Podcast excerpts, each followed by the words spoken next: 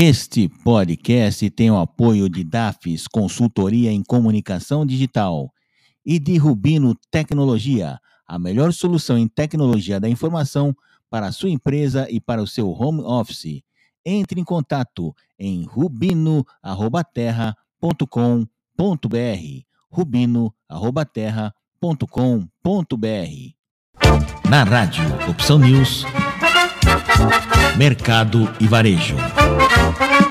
O maravilhoso mundo do consumo e das compras. Com Marco Ribeiro.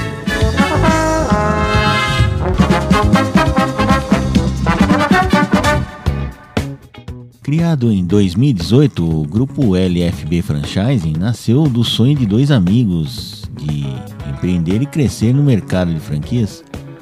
Com histórias de vida bem parecidas, Breno Sgutti e Danilo Lopes se conheceram aos 20 anos, mas são empreendedores desde sempre, já tendo trabalhado com vendas de CD, DVDs, barraquinhas de milho, pequi e até gelinho.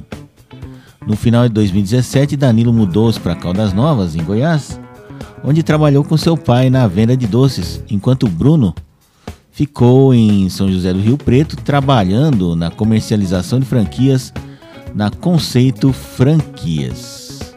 Nesse mesmo período, um empreendimento de açaí local estava fechando e durante uma conversa com o antigo proprietário, Bruno descobriu que o ponto custava cerca de 20 mil reais. Assim nasceu a primeira marca do grupo, a La Fruta Açaí. Bruno continuou trabalhando na Conceito Franquias enquanto Danilo se dedicava ao empreendimento. Com apenas sete meses no mercado, a loja estava dando grandes frutos. Com esse valor, ou seja, 200 mil reais, os sócios começaram o projeto de formação para o franchising.